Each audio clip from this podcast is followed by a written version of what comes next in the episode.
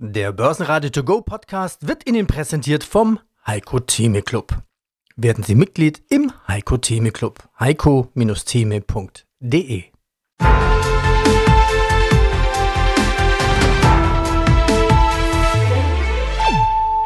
Börsenradio Network AG Marktbericht Donnerstag, 19. Oktober. Schönen guten Abend aus Wien. Andreas Groß und Peter Heinrich live von der Gewinnmesse. Hier haben wir heute im 30-Minuten-Tag die Top-Manager der wichtigsten Unternehmen Österreichs getroffen und ans Mikrofon des Börsenradio geholt. Fast der komplette ATX ist vertreten auf dieser Messe für private und institutionelle Investoren. Auffallend dabei ist der große Anteil junger Besucher, gut informiert und sehr interessiert am Thema langfristige Geldanlage. Den Markt haben wir natürlich auch im Blick und der hat die 15.000 Punkte im Blick. Minimal ging es heute darunter am Vormittag. Dann folgte die Erholung oder besser gesagt die Entfernung vom Tagestief. Kurz vor Handelsschluss steht noch ein Minus von 0,4 Prozent auf der Uhr. 15.035 Punkte. Die Anleger bleiben also nervös. Was kommt da im Nahen Osten noch auf uns zu? Das weiß kein Mensch.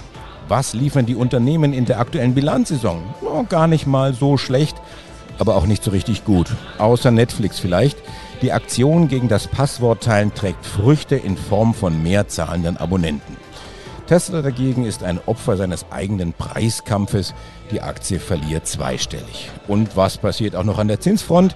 Der US-Arbeitsmarkt läuft weiter auf Hochtouren. Higher for longer bleibt also erhalten. Jetzt die Ausschnitte aus unseren Interviews vom ersten Messetag in Wien.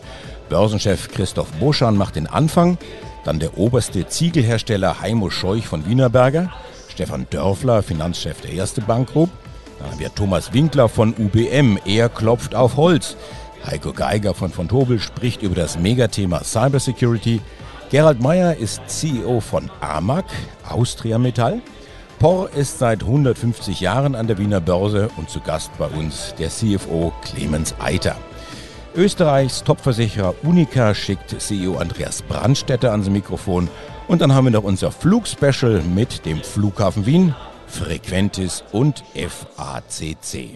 Christoph Boschan, CEO der Wien-Prager Börsengruppe. Nochmal schnell zum Abschluss die Zusammenfassung. Die Argumente, drei oder fünf, warum es sich lohnt, sich den ATX, die Wiener Börse, da gibt es ja mehr als den ATX, mal genauer anzuschauen. Also es lohnt sich immer grundsätzlich den Aktienmarkt mal anzuschauen, weil er langfristig die sicherste Anlage ist und auch gleichzeitig die Rendite stärkste. Die Aktienanlage schlägt jede andere Alternative um mindestens das Doppelte. Die alte Alternative wäre eine Anleihe, der Immobilienmarkt oder Gold. Und wenn man langfristig anlegt, schlagen Aktien all das um mindestens das Doppelte. Das ist mal die Ausgangslage. Zweitens macht es immer Sinn, langfristig, breit diversifiziert, lebensbegleitend zu sparen. Denn auch diese Sparform ist langfristig die sicherste und renditeträchtigste. Kurzfristig ist sie sicherlich diejenige, die am meisten schwankt. Aber wer das 5, 10, 15, 20, 30 am besten lebenslang betreibt, der ist mit Aktienanlagen auf der richtigen Seite. Und Österreich ist wichtig für ein diversifiziertes Weltportfolio, für ein diversifiziertes Europaportfolio. Es sind traditionelle Unternehmen, die sich sehr früh übrigens auf Krisenszenarien jetzt auch einstellen mussten, wegen einer gewissen Frontstellung in den Märkten, die sie nun mal bedienen. Und das ist die zentral- und osteuropäische Region, die natürlich eine gewisse geografische Nähe, Krisenregion Ukraine hat. Es sind gut vorbereitete Unternehmen, breit diversifiziert, mit erfolgreichen Geschäftsmodellen Marktführer in ihrer jeweiligen Nische, einer hohen Dividendenpolitik. Naja, und wer Österreich etwas übergewichten möchte, der hat dafür derzeit gute Gründe aufgrund einer sehr attraktiven Bewertung. Heimo Scheuch, Vorstandsvorsitzender der Wienerberger in Wien. Zinsen. Riesenproblem für die Immobilienbranche. Bauen ist teuer geworden, renovieren ist teuer geworden, auch wenn es hier und da entsprechend subventioniert wird, je nach Land unterschiedlich ausgestaltet. Aber die, die Branche liegt dann nieder. Wie sehr beeinflusst Sie das? Oder anders gefragt, Sie sind ja im energetischen Bereich, gerade in der Renovierung, sehr stark, haben da auch sehr frühzeitig drauf gesetzt. Wie lange kann dieses Geschäft noch das schwächelnde Neubaugeschäft puffern? Nur zwei Dinge dazu. Natürlich sind wir heute mit über 40 Prozent noch im Neubau tätig, haben natürlich den Abschwung genauso gesehen und spüren den auch durch die höheren Zinsen verursacht. Der wird sich auch und hat sich auch schon in der Renovierung fortgesetzt, nicht zu diesem Ausmaß natürlich, weil die Energiekosten sehr hoch sind und die, natürlich die Attraktivität des Investments in Sanierung ein höheres ist, schon aufgrund der Einsparung. Aber zu einem Punkt möchte ich noch etwas sagen. Die Zinsen an sich sind ein Faktor, weil man kann natürlich auch Häuser bauen mit höheren Zinsen, dann braucht man mehr Eigenkapital etc.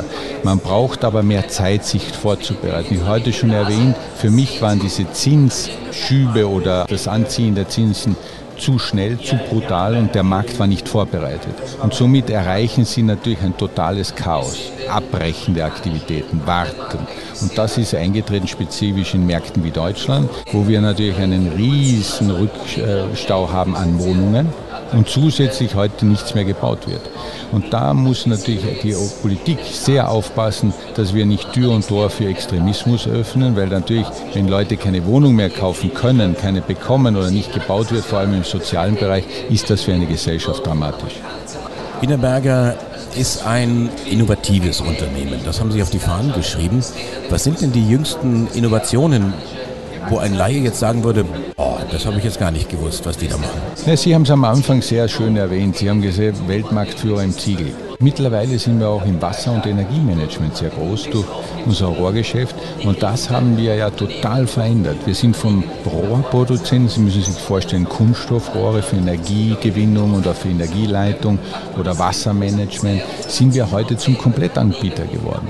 Wenn wir für Stockholm oder für Helsinki eine gesamte Wasserlösung erarbeiten mit den Wasserwerken, den Lokalen, dann ist das schon ein kräftiger Schub nach vorne im Sinne Innovation. Da sind Pumpstationen dabei, da ist Software dabei, da sind Kontrollmechanismen dabei.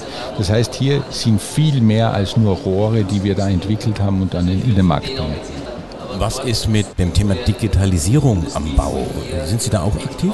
Natürlich, wir sind in vielen Bereichen aktiv. Wir sind die Digitalisierung hat bei uns in den Werken eingesetzt, ist rübergegangen in den ganzen Ablauf unserer Prozesse, aber auch in der Administration.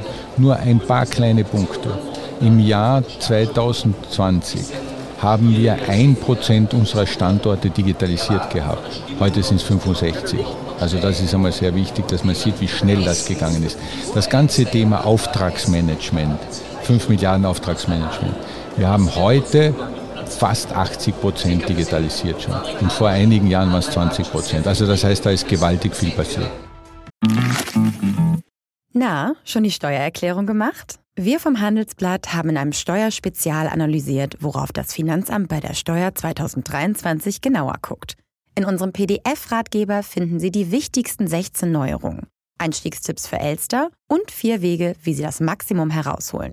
Sichern Sie sich also jetzt das digitale Handelsblatt vier Wochen für nur 1 Euro unter handelsblatt.com slash mehrwissen.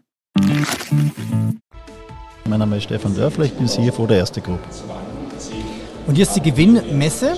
Und interessanterweise, ich habe mit dem Zertifikateanbieter auch ein Interview. Dann haben wir gesagt, was machen wir denn für ein Thema? Ich, gesagt, ich mache mal schnell ein Zertifikat. Das war eine Aktienanleihe. Da war es ganz klar, das ist eine Aktienanleihe mit Erste, mit Verbund und mit Föst. Und das war eigentlich die einzigen Aktien, wo man sagen kann, die sind auch aus dem Ausland sehr interessant, mhm. Weil sie haben Volumen. Also die erste hat auch Volumen und das ist unheimlich wichtig auch für die Börse. Wie wichtig ist es überhaupt für Sie an der Börse zu sein? Sehr wichtig. Wir betrachten die Börse als ein zentrales und wichtiges Element des gesamten Kapitalmarkts. Und dementsprechend haben wir 1997 den, den Schritt an die Börse gewagt und äh, seitdem haben wir dort entsprechend auch äh, viele, viele Dinge äh, erlebt, viele Ups und Downs.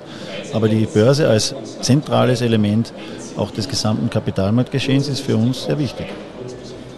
Wie beeinflusst der Ukraine-Krieg oder der Russland-Krieg in der Ukraine, muss ich ja korrekterweise sagen, Ihr Geschäft immer noch jetzt im Jahr 2023? Also das operative Geschäft direkt, nachdem wir weder in der Ukraine noch in Russland direkt vertreten sind, beeinflusst eigentlich sehr beschränkt. Aber indirekt beeinflusst natürlich die gesamte geopolitische Lage und da insbesondere Russland und Ukraine aufgrund der Nähe zu unserer Region die, die Rahmenbedingungen enorm. Und also das fängt bei Lieferketten an, das fängt natürlich auch bei Exposures unserer Kunden in diese Region an, aber natürlich auch insgesamt das gesamte politische Geschehen in unserer Region. Sie dürfen nicht vergessen, wir sind sehr stark in Tschechien, in Ungarn, in der Slowakei. Das ist alles indirekt beeinflusst, direkt operativ im Sinne von, dass wir jetzt irgendwelche Einschränkungen in unserer Geschäftstätigkeit haben, haben wir keinen Einfluss. Auch Sie setzen auf KI, künstliche Intelligenz. Womit starten Sie da gerade? Ja, wir freuen uns wirklich sehr, dass, wir, dass es uns gelungen ist, nach Überprüfung aller Compliance-Themen und all der ganzen Dinge, die Sie sicherlich alle sehr gut kennen, eine KI-Sandbox äh, ins Leben zu rufen in Österreich. Das ist unser zu, Financial Health Sandbox, ich nenne es Sandbox, die uns einfach irrsinnig viel Spaß macht, wo wir mit den Kunden und Kundinnen gemeinsam lernen wollen und ähm, im Rahmen der gesamten Financial Health Community Schritt für Schritt KI zu einem wirklich auch tangible useful Tool ähm, in Zukunft entwickeln wollen. Das ist die eine Seite. Die andere Seite ist im, im Haus intern, in Prozessen, in operativen Abläufen, in äh, Abwicklungsthemen, wo wir sowohl mit Machine Learning als auch mit KI unsere Prozesse optimieren wollen. Das ist sozusagen abseits der Öffentlichkeit. Mein Name ist Thomas Winkler. Ich bin der CEO des größten Holzbau-Developers in Europa. Die UBM Development AG ist das. Wir hatten Berührungspunkte vor vier, fünf Wochen war das gewesen. Da hat die UBM nämlich in Frankfurt einen Immobilien Award bekommen, den Plato Immobilien Award. Sind immer heiß begehrt, diese Preise. Das sind so Zeitkapseln, die bei jedem Gebäude in den Grundstein gelegt werden, wo man dann in vielen hundert Jahren mal nachschauen kann, was dann da drin ist. Was bedeutet dieser Plato Immobilien Award für Sie?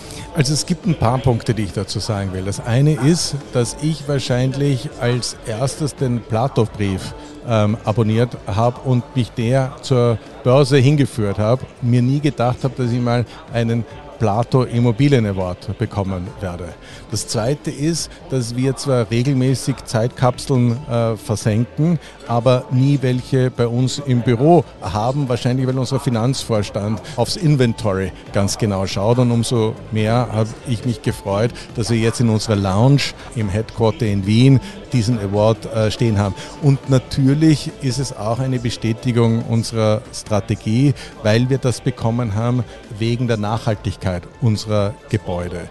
Und das ist etwas, was heute in aller Munde ist, aber wo wir sehr früh angefangen haben und wo wir auch äh, behaupten, dass aus der Not, nämlich des größten Hotel-Developers, der man nicht mehr sein will in der Pandemie, eine Tugend gemacht haben und jetzt zum größten Holzbau-Developer äh, geworden sind und das offensichtlich über die österreichischen Grenzen hinaus bemerkt wird. Sie sind auch angekündigt worden auf der Bühne, jetzt klopfen wir mal gemeinsam auf Holz. Warum denn eigentlich? Klar, dahinter steckt äh, der, der ESG-Gedanke, Nachhaltigkeitsgedanke, die böse Immobilienbranche, die ja, was das Thema Bau angeht, für sehr viel CO2-Ausstoß verantwortlich ist. Aber angesichts dieser Dauerkrise, kann man sich überhaupt noch leisten, über das Thema Nachhaltigkeit sich nachzudenken bzw. dort zu investieren? Interessanterweise eine Frage, die ich mir mehr als einmal selber schon gestellt habe. Äh, die Antwort, die ich mir darauf gegeben habe, ist, ähm, so schwer vorstellbar es im Moment ist, wird der Krieg in der Ukraine irgendwann einmal zu Ende sein. Und auch wenn wir im Moment gerade in eine Rezession schlittern, folgt jeder Rezession ein Aufschwung. Aber die Erderwärmung wird sich fortsetzen, egal was im Umfeld passiert. Und das, was Sie Ihre Kinder oder Enkelkinder fragen werden, ist, haben Sie das nicht gewusst?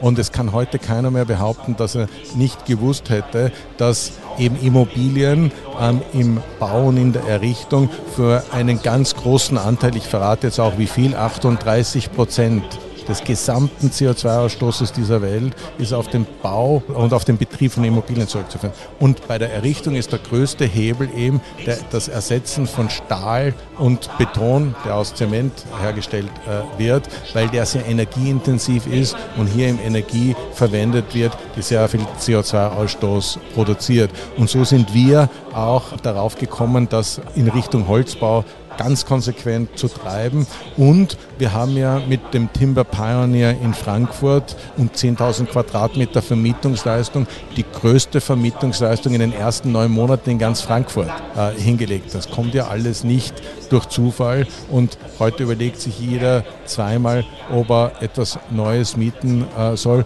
und wenn er das dann schon macht, dann muss es auf alle Fälle am neuesten Stand und ganz nachhaltig sein.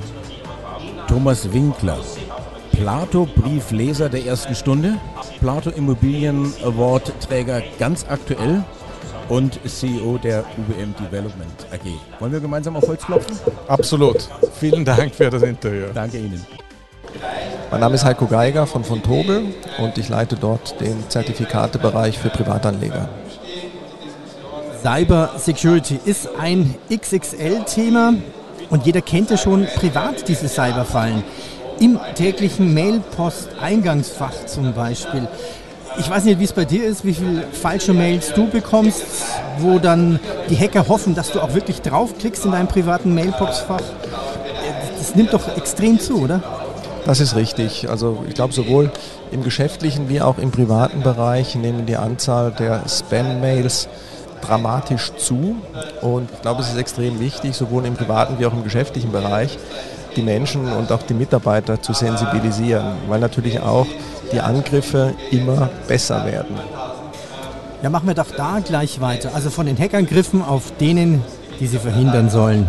Wer sind denn große Player hier in diesem Bereich von börsennotierten Firmen, die für Schutz sorgen? Gut, es sind die großen Unternehmen, die im Bereich des Firewallings unterwegs sind, Antivirus-Software, Cloud Security, äh, auch Verschlüsselungssoftware. Das sind so die Hauptbereiche, wo diese Unternehmen tätig sind. Wenn man mal Namen nennen soll, dann gibt es da sicherlich äh, unter den Großen eine Palo Alto, ähm, eine, eine Fortinet oder auch eine, eine Checkpoint-Software oder eine VeriSign. Also viele Unternehmen, die natürlich historisch in Kalifornien, im Silicon Valley sitzen, aber natürlich auch, was auch, auch sehr populär ist, äh, ist, ist Israel wo doch viele Cybersecurity-Unternehmen sitzen. Also auch da gibt es eine Clusterbildung von Cybersecurity-Unternehmen vergleichbar mit, mit dem Silicon Valley. Also du sprachst Palo Alto an, das sind ja auch, die sind bekannt durch so eine Art Next Generation Firewalls oder CrowdStrike ist sehr bekannt, quasi so eine Art Wetterdienst für Cyberangriffe, damit man dann weiß, was da vielleicht zukünftig kommen könnte an Angriffen. Ja, okay, fassen wir zusammen. Also das Hauptziel der Cyber Security ist es ja, die Vertraulichkeit, die Integrität und die Verfügbarkeit digitaler Informationen sicherzustellen. Nachdem das Thema so komplex ist, macht es ja Sinn, sich eigentlich da dran zu hängen an jemand, der sich schon damit beschäftigt hat, der das durchgedacht hat. Ihr habt jetzt ein solches System sozusagen, wo man sich dranhängen kann. Mit euch, mit von Togel. Was habt ihr da für einen Schein? Gut, wir haben vor vielen Jahren schon einen Cyber Security Index designt, ähm, der im Prinzip die gesamte Wertschöpfungskette der Cyber Security Industrie abbilden soll. Und äh, da sind wir jetzt nicht nach reinen Größenkriterien, wie es klassisch im, im Indexbereich äh, vor sich geht, vorgegangen, sprich Marktkapitalisierung und dann einfach Ranglisten bilden, sondern wir haben auch bewusst qualitative Kriterien herangezogen. Und dazu gehören dann beispielsweise Kriterien wie eine Marktbekanntheit, wie viele Patente ein Unternehmen hat, wie lange der Patentschutz noch gilt, äh, sind diese Unternehmen äh, in Netzwerken und Allianzen engagiert, wo dann auch eine gewisse, äh, sage ich mal, Forschungsaggregation äh, stattfindet. Ähm, und äh, vor allem natürlich auch die Eigenständigkeit des Geschäftsmodells. Also ähnlich auch so ein bisschen so eine Value-Komponente mit drin. Wie groß ist der Burggraben bei der Software ja, oder auch bei der Hardware-Infrastruktur? Ähm, das heißt, wie einfach haben es hier Mitbewerber in diesem Bereich äh, vorzudringen? Und wenn man diese Kriterien mal eben subsumiert und äh, danach den eine Selektion auswertet, dann kommt man eben zu diesem Indexportfolio, was eben diesen Cyber Security Index da widerspiegelt. Ja, mein Name ist Gerald Meyer, ich bin in der Mark Austria Metall AG der zuständige Vorstandsvorsitzende, verantworte zusätzlich den Finanzbereich, das heißt ich bin CEO und CFO der Gesellschaft. Wie wirkt sich eigentlich das aktuelle Marktumfeld auf die Geschäftsentwicklung der AMAG aus? Die Wirtschaftslage wird ja schlecht geredet. Ist sie denn schlecht oder ist in Wahrheit viel besser? Ich glaube, man muss schauen, in welchen Bereichen man tätig ist. Die AMAG ist in vielen Bereichen tätig. Wir haben beispielsweise in unserem Walzwerk ca. 5000 verschiedene Produkte auf Basis 200 Legierungen. Und wenn man die unterschiedlichen Kundensegmente ansieht, dann ist eines stark momentan, das ist das ganze Thema Luftfahrt. Diese Industrie hat Nachholbedarf und wird weiter wachsen in Zukunft. Wir haben die Autoindustrie, die wir beliefern, die ist sehr stabil aktuell. Auch Verpackungsindustrie ist stabil. Aber dann gibt es natürlich andere Elemente und da geht es vor allem um Sektoren, die abhängig sind von Bauindustrie, Architektur. Die sind tatsächlich schwach und dort definitiv starke Rückgänge auch. Trifft es uns genauso wie viele andere. Machen wir weiter mit der Energie- und Preispolitik. Energie ist für alle teuer geworden. Sie brauchen viel Energie. Wie kommen Sie damit zurecht? Was bräuchten Sie für eine Änderung? Und können Sie die Preise auch so weitergeben? Zum einen muss man sagen, Energie, das Hoch des Energiepreises war vor einem Jahr circa oder vor eineinhalb Jahren mittlerweile. Damals war das größte Thema für mich aber weniger der Preis, der wirklich enorm hoch war, vielmehr die Versorgungssicherheit. Man muss sagen, wenn man sich das heutige Jahr ansieht, hat sich da einiges entspannt oder vermeintlich entspannt. Aus meiner Sicht ist nach wie vor ein Risiko in der Versorgungssicherheit gegeben.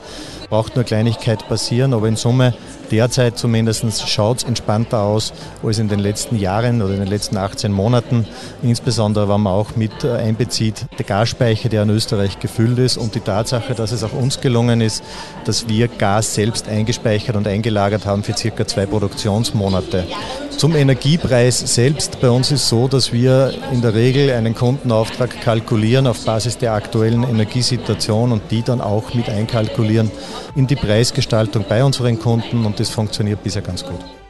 Ja, mein Name ist Clemens Seiter. Ich bin Finanzchef der POR seit dem Mai 2022. Wissen Sie, was noch länger ist? Die Geschichte der POR. Das ist richtig. Und vor allen Dingen die Geschichte der POR an der Börse. Der älteste Titel an der Wiener Börse seit 1869. Boah. Wofür steht jetzt die POR heute mehr als 150 Jahre später? Also wir sind sehr stolz darauf, dass wir der älteste Titel an der Wiener Börse sind. Äh, die POR hat sehr viele Bauwerke geschaffen, vor allem äh, in Österreich identitätsstiftende, die Glockner Hochalpenstraße beispielsweise äh, hat nach dem Krieg die Wiener Staatsoper saniert, aktuell gerade das Parlament neu saniert und ich glaube, wir sind tief verankert hier in der, in der DNA äh, auch der Leute. Und wir stehen für hohe technische Kompetenz mit gepaart mit einer hohen Kunden- und Lösungsorientierung. Und stehen Sie trotz Ihres hohen Alters, also was die POR angeht, auch für Innovation? Und wenn ja, wie? Ja, ich glaube, das hat die POR immer ausgezeichnet, dass sie sehr innovativ ist. Und äh, wir sind beispielsweise was Digitalisierung und, und Einsatz digitaler Methoden betrifft, äh, vorne immer mit dabei. Äh, Beispiel BIM, Building Information Modeling. Mittlerweile gibt es schon die Stufen 6 und 7, äh, mit denen wir arbeiten. Ähm, wir haben das ausgedehnt vom Hochbau, in dem das begonnen hat, mittlerweile auch auf den Tiefbau, die Infrastruktur. Ähm, wir haben auch andere wesentliche äh, Methoden wie den Lean-Ansatz. Äh, Lean auf der Baustelle bringt äh, Einsparungen in der Zeit bei den Ressourcen. Darauf setzen wir ganz stark und wir sind dabei, das möglichst schnell mit dem großen Programm über die Gruppe auszurollen. Aber dieses Thema Roboter, das finde ich äh, wahnsinnig interessant. Man hört immer Fachkräftemangel. Sicherlich auch und ganz besonders äh, für den Bau. Ist das jetzt so eine Situation, dass man nicht mehr sagt, ich ersetze den Menschen durch ein Stück Silikon oder durch, ähm, durch einen, einen Roboter, sondern es hilft mir überhaupt, mein Tagewerk zu verrichten. Es ist 100% so, wie Sie sagen. Wir haben beispielsweise äh, mit einem Unternehmen hier einen Roboter entwickelt, der ganz einfach Löcher in alle Himmelsrichtungen bohren kann. Und wie Sie sich vorstellen können, ist auf einer großen Baustelle sind eine ganze Menge, äh, tausende Löchern hier zu bohren. Und Sie können das alles die menschliche Arbeitskräfte einfach durch einen, durch einen Roboter ersetzen. Das ist jetzt ein Beispiel.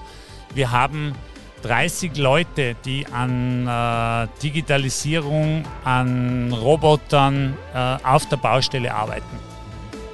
Und ich kann mir vorstellen, so ein Roboter, der trinkt auch weniger Bier. Kein Kommentar. Also das, nein, das ist, äh, das ist äh, wirklich etwas, was Sie ansprechen aus, aus früheren Zeiten. Ähm, Gesundheitsschutz, Arbeitssicherheit ist ganz groß geschrieben im, im Bau äh, ist eines von den wesentlichen KPIs, das wir auch weiter verfolgen, die Unfallrate, die, die, die Anzahl der, der Ausfallstunden der Mitarbeiter und äh, Bier ähm, gibt es im Biergarten, aber nicht auf der Baustelle. Und den Biergarten gibt es auch erst nach Feierabend. Andreas Brandstetter, CEO Unica Insurance Group in Wien. Das letzte Interview hatten wir überschrieben mit Unica, ob Umweltbus mit KI, schnelle Arzttermine oder Wellness-Oasenversicherung. Kurz gefasst, das Geschäft brummt. Das Geschäft brummt trotz der globalen Eintrübungen im makroökonomischen Bereich und im politischen Bereich, sowohl im Heimmarkt Österreich als auch im Wachstumsmarkt Osteuropa. Und es brummt auch in dem ganz großen Ökosystem Gesundheitsthema, was für uns abseits der Versicherungen absoluter Zukunftsmarkt ist. Ja, da steige ich dann gleich weiter ein. Zwischenbemerkung, Sie dürfen gerne näher ein bisschen ans Mikrofon. Die da drüben sind relativ laut. Ja, also, das heißt, jeder spricht von Krisen, aber lassen wir uns eben auf Chancen fokussieren und darauf konzentrieren. Welche Chancen sehen Sie denn alle für Ihr Unternehmen? Zwei ganz große Chancen. Die erste Chance liegt im Wachstumspotenzial in Osteuropa, unserem großen Wachstumsmarkt, wo einige hundert Millionen Menschen leben. Auch wenn wir aus Russland dabei sind auszusteigen, gibt es immer noch eine Riesenanzahl an Menschen, die dort schwer unterversichert sind, was kein Wunder ist, wenn man bedenkt, dass diese Teile Europas erst seit etwa 30 Jahren wirklich in ja, mehr oder weniger Demokratien leben. Ich gebe Ihnen eine Zahl. Eine Einwohnerin Österreichs gibt pro Jahr etwa 2000 Euro für Versicherungen aus. Der Referenzwert ist in Tschechien, dem diesbezüglich reifsten Markt Osteuropas, knapp unter 500. Also der Faktor so 4 steht uns im Laufe der nächsten Jahre, Jahrzehnte wohl zur Verfügung als quasi natürliches Aufholpotenzial. Sind dort die Prämien auch günstiger vielleicht? Die Prämien sind immer der Kaufkraft angepasst, natürlich, aber das andere ist, dass Menschen im Reifezyklus des Marktes leben. Zunächst wird das versichert, was man versichern muss, das sind die Autos. Hm, dann bleibt ein bisschen was über eines Tages, da gibt es vielleicht, wenn das Auto teurer wird, eine Kaskoversicherung, die man sich leistet. Irgendwann dann beginnt man die eigene Wohnung oder das kleine Häuschen abzusichern und erst dann, wenn wirklich ein Überschuss im Haushaltsbudget da ist, sprich wenn der Mittelstand wächst, dann beginnt man darüber nachzudenken, ob man vielleicht für die Kinder vorsorgt oder sich vielleicht eine Gesundenversicherung leistet. Ja, mein Name ist Norbert Haslacher. Äh, ich bin der CEO der Frequentes Gruppe und befinde mich gerade hier auf der Gewinnmesse. Frequentes, da geht es also um Kommunikation, einmal in der Luftfahrt und einmal bei den Sicherheitsbehörden. Wir stehen jetzt hier mit unseren Kopfhörern auf. Fühlen Sie sich auch so ein bisschen wie im Cockpit? Ja, ja normalerweise fliege ich ja als Passagier und nicht vorne im Cockpit. Äh, aber ja, ähm, ich fühle mich gut und wir machen auch mehr. Wir ähm, sind Ausstatter von Einsatzleitzentralen oder Kontrollzentralen von Nationen, die ihre nationale sicherheitskritische Infrastruktur betreiben müssen. Das ist Flugsicherung, Militär, Blaulichtorganisationen, aber auch Küste. Küstenwache, aber auch die Bahn. Dass wir uns jetzt hier auf der Gewinnmesse treffen, ist auf der einen Seite geplant, auf der anderen Seite ist es auch so ein bisschen dem Zufall geschuldet, weil eben noch mit einem Bein in Singapur, dann schon wieder äh, über den großen Teich Richtung, Richtung USA. Was hat die Frequentis vor? Sie ist ja äh, absolut international wieder aufgestellt. Ja, ich meine, wir sind auf Wachstum ausgerichtet und das schon seit vielen Jahren. Und äh, unsere Kunden sind nicht in Österreich, sondern sie sind außerhalb Österreichs. Deswegen haben wir auch 98 Prozent Exportquote. Und wir liefern 150, beliefern 150 Ländern mit unseren Infrastrukturprojekten und mit unseren Kontrollzentralprojekten. Und Singapur habe ich gerade mit der Wirtschaftskammer, mit dem Präsident Harald Mara gemeinsam die, das neue Laboratory für Asien eröffnet. Letzte Woche, deswegen war ich in Singapur im Rahmen der Southeast Asia Konferenz der WKO und jetzt am Sonntag sitze ich im Flieger nach Nordamerika, weil ich dort äh, hoffentlich einen guten, schönen Vertrag für Frequentes am Montag unterschreiben werde. Okay, können Sie uns ja schon mehr sagen? Vermutlich nicht. Muss erst unterschrieben werden, oder? Wir glauben nur an das, was geschrieben ist. Aber wenn Sie so oft jetzt äh, wieder hin und her fliegen, es gab ja mal eine Corona-Pandemie, da konnten wir nicht fliegen, alle zu Hause und wir haben uns gedacht, wir werden nie wieder reisen können. Jetzt kann man wieder reisen. Merken Sie das auch in Ihrem Geschäft? Ist da die Nachfrage noch größer geworden oder ist es eigentlich krisenunabhängig? Es ist natürlich, die Anzahl der Flüge ist nicht krisenunabhängig, äh, gleichwohl die Infrastruktur immer laufen muss, egal wie viel äh, Flugbewegungen äh, in der Luft sind. Aber wir merken einen deutlichen Anstieg der Flugbewegungen, also das, äh, der Megatrend Mobilität, dem wir ja unterliegen, neben dem äh, Megatrend Security, äh, die sind beide intakt. Ich war auch deswegen in Asien, um die großen Infrastrukturprojekte in Singapur und auch in Hongkong eben mir anzuschauen. Dort werden Millionen investiert hunderte Millionen investiert. Wenn man Indien, Indonesien auch noch dazu nimmt, da entstehen hunderte Airports die nächsten Jahre. Und das ist natürlich für den Flugverkehr sehr, sehr gut. Also all das, was wir in Europa wegen Flugschemen im Businessbereich verlieren, werden wir in zigfacher Menge äh, in Asien aufholen. Wenn Sie sagen, hunderte von Flughäfen, die da entstehen, ist das jetzt ein bisschen hochgegriffen? Übertreiben Sie jetzt als CEO oder ähm, sind das wirklich so? Ich kenne Singapur, ich kenne Asien, ich kenne Hongkong und die haben ja gerade erst hier, ja gerade erst ist auch schon wieder 15 Jahre her, den neuen Flughafen gebaut, wo sie sogar neue Inseln extra angelegt haben. Aber diese, dieses Wachstumstempo, was Sie da skizzieren, wo soll denn das herkommen und wo soll das hinführen? Ja, das ist relativ gut beschrieben. Indien baut über 100 Airports die nächsten zehn Jahre. Indonesien baut nahezu 100 Airports. In Bangkok und in Ho Chi Minh City entstehen zwei neue Mega-Airports. Also es wird einfach wahnsinnig viel gebaut, weil die Infrastruktur auch einen enormen Nachholbedarf hat. Und die Leute wollen Mobilität, die Leute wollen fliegen und deswegen wird die Infrastruktur über die nächsten Jahre auch dort in diesen Ländern bereitgestellt. Günter Ofner, Finanzvorstand äh, der Flughafen Wien AG. Der Flughafen Wien ist der größte Flughafen Österreichs. 24 Millionen Paxe, also ähm, Passagiere, 188.000 Flugbewegungen und über 200.000 Tonnen Cargo. Ich weiß nicht, wie aktuell die Zahlen sind. Das, die sind schon überholt. Die sind Also, schon wieder überholt. Die sind Wir, überholt. wir hatten ja Corona Genau. und es gibt ja in der Fliegerei gibt's ja zwei Zeitrechnungen. Also einmal vor Corona und einmal nach Corona. Genau. Und sicherlich die Frage, die Ihnen am meisten gestellt wird, haben wir schon wieder das Niveau von vor Corona erreicht? Im Sommer fast, also da waren wir so bei 96, 97 Prozent von, von 2019, das ist der Benchmark. Über das Gesamtjahr gesehen sind es äh, 93 Prozent circa, auch nach der jetzigen Prognose. Das werden dann etwa 28,5 Millionen Passagiere sein. Und äh, ja, es hängt natürlich auch ein bisschen von den weltweiten Krisen und der weiteren Entwicklung ab, wie schnell wir wieder auf dem Vorkrisenniveau sein werden, aber es ist in Reichweite. Dieses Thema Krise. Manchmal sagt man ja, mehr Krise geht nicht und dann schaltet man Fernsehen ein und dann passiert da wieder irgendwo was. Wie geht jemand, der in einem Business ist, was also vom Reisen abhängt, Flugzeuge Ja. müssen irgendwo starten und landen, wie geht der damit um, dass er zunächst einmal einen Tritt ins Kreuz gekriegt hat mit der Corona-Krise. Dann hat man sich davon erholt, dann ging es auf einmal in der Ukraine los, dann da ein Drittel der Welt irgendwo gesperrt, wo man nicht fliegen kann, wo man sich wieder neu aufstellen muss. Das Thema, an das hat man sich auch irgendwo gewöhnt oder hat es zumindest businesstechnisch gelöst. Jetzt das nächste Thema. Äh, man kann wieder nicht nach, nach Israel, man weiß nicht, wie sich das dann irgendwo entwickelt. Ähm, haben Sie da irgendwie so eine Strategie entwickelt, so eine Krisenbewältigungsstrategie? Naja, die Notwendigkeit ist, sich eben an die jeweilige Situation anzupassen, wobei das jetzt den Flughafen weniger trifft als die Airlines, weil die müssen dann umrouten und zum Beispiel eben Flüge äh, nach Fernost sind heute für europäische Airlines wesentlich länger und kostspieliger und schwieriger, als sie das äh, vor dem Kriegsbeginn in der Ukraine waren. Und äh, jetzt ist der andere Krisenherd südlicher im Nahen Osten. Also es gibt jetzt praktisch nur mehr den Korridor über die Türkei dazwischen. Und ja, wir wissen alle nicht, äh, was die nächsten Wochen und Monate bringen. Also ich würde mir sehr wünschen, dass es zu keinem Flächenbrand kommt.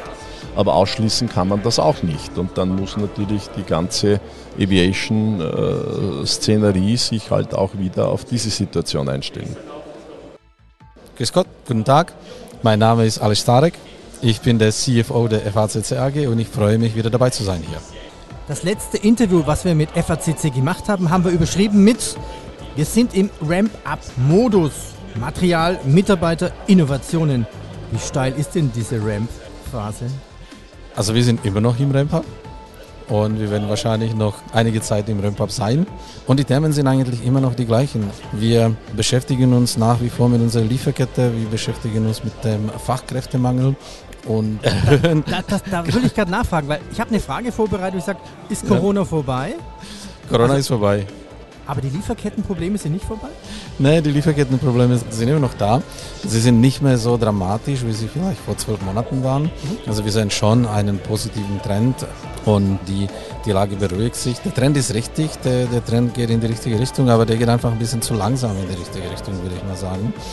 Und so gesehen, wie wir am Anfang erwähnt, bewegen wir uns im Steigflug, aber der Steigflug äh, geht halt äh, langsam nach oben. Ja, aber es sieht doch gut aus. Umsatz mehr als verdoppelt bei den letzten Zahlen von 6,1 auf 14,9 Millionen. Das sieht doch schon sehr steil aus. Ja, das ist richtig. Ähm, auf der Umsatzseite und auf der Marktseite haben wir eigentlich gar keine Probleme. Das, äh, der Markt läuft, Leute wollen fliegen, Flugzeuge werden gekauft und, und, und so gesehen ist es von, von, von der Seite eigentlich wirklich ein richtig steiler Flug. Ja. Ähm, das Problem ist halt, wie gesagt, auf der operativen Seite gelingt es uns noch nicht so in dem Maße, diesen, äh, diesen Zugewinn an Umsatz auch in Profitabilität und Cashflow zu äh, übersetzen. Und da sind unsere Hausaufgaben und, und, und die müssen wir noch machen. Das war das Potpourri vom ersten Messetag der Gewinnmesse in Wien. Ihnen jetzt einen schönen Abend. Wir hören uns morgen wieder. Basen Network AG Marktbericht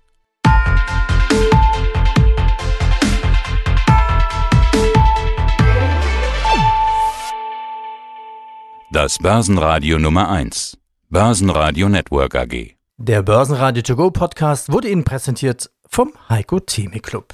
Werden Sie Mitglied im Heiko Theme Club. heiko-theme.de